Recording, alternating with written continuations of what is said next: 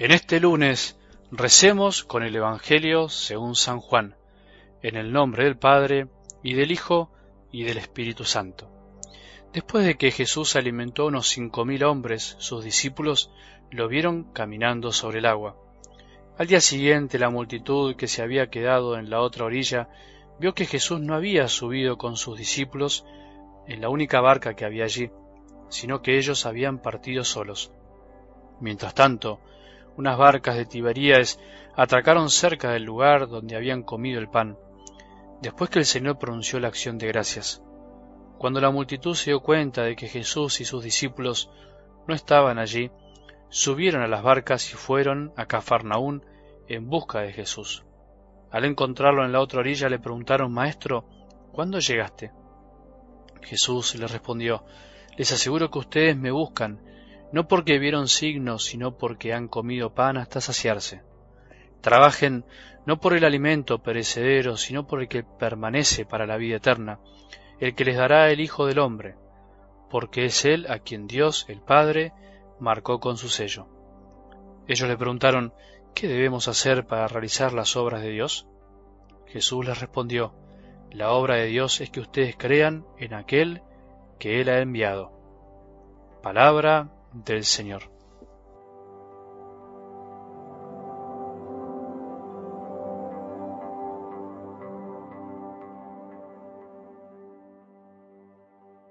Buen día, buen lunes y buena semana, Dios quiera y quiere.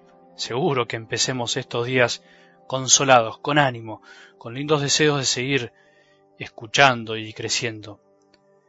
Ese es el desafío de cada volver a empezar. No te olvides que siempre podemos volver a empezar, siempre se puede renacer desde adentro, desde el corazón. Por más que alrededor todo parezca que va de mal en peor, no nos dejemos ganar por el pesimismo que nos rodea. Me quedó algo de ayer, de ese cambio de mirada o vuelta de rosca en la frase de los discípulos de Maus, quédate conmigo, no te vayas más, la vida se acaba el día se acaba, no te alejes nunca más de mí. Jesús nos lo dice al corazón. Estés donde estés, quédate conmigo esta semana, no te pierdas, no vuelvas a llenarte de cosas vacías, no vuelvas a estresarte por alimentos que no alimentan, quédate conmigo. En esta nueva semana de Pascua ya no escucharemos relatos de las apariciones de Jesús a sus discípulos, sino que escucharemos relatos en donde la palabra de Dios quiere de alguna manera despertar nuestra fe, reavivarla, animarla, quiere llevarnos a purificar nuestra fe, nuestra mirada hacia las cosas de esta vida. Jesús quiere que arda nuestro corazón al escucharlo. Quiere purificar nuestra fe de todo lo que la aleja del verdadero rostro de su Padre, del que nos vino a mostrar Jesús, y no del que nosotros sin querer a veces nos hacemos a nuestra medida, según nuestras pobres ideas. Todos los días vamos a escuchar fragmentos del capítulo 6 de San Juan, el llamado discurso del pan de vida, un discurso larguísimo que Jesús da a sus discípulos y a una multitud que lo había seguido después de la milagrosa multiplicación de los panes. Hay que seguirlo de a poquito, desmenuzarlo para poder disfrutarlo. La palabra de Dios es como la comida de cada día.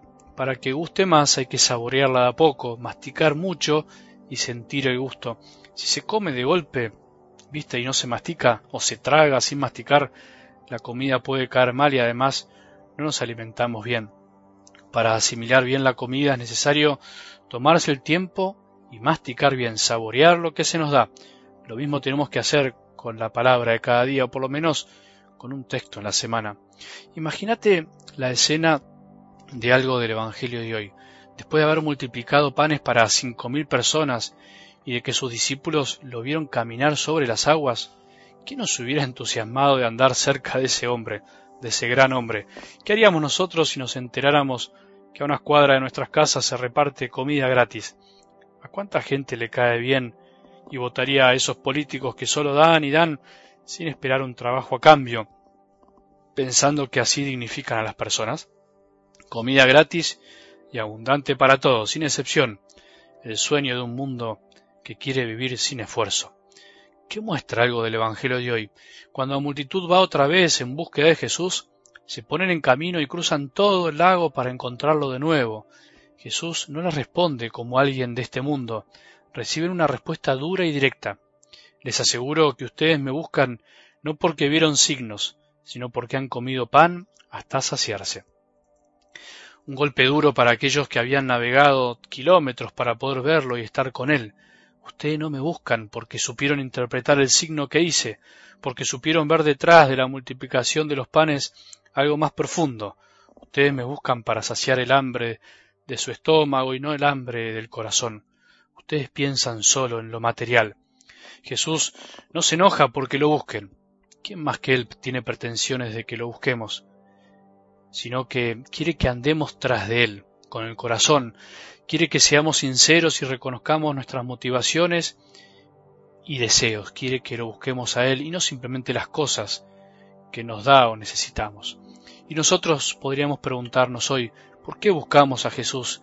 ¿Qué es lo que buscamos cuando lo buscamos? O mejor empecemos del principio. ¿Buscamos a Jesús? ¿Somos capaces de andar kilómetros, de esforzarnos para estar con Él, aunque sea para pedirle algo material?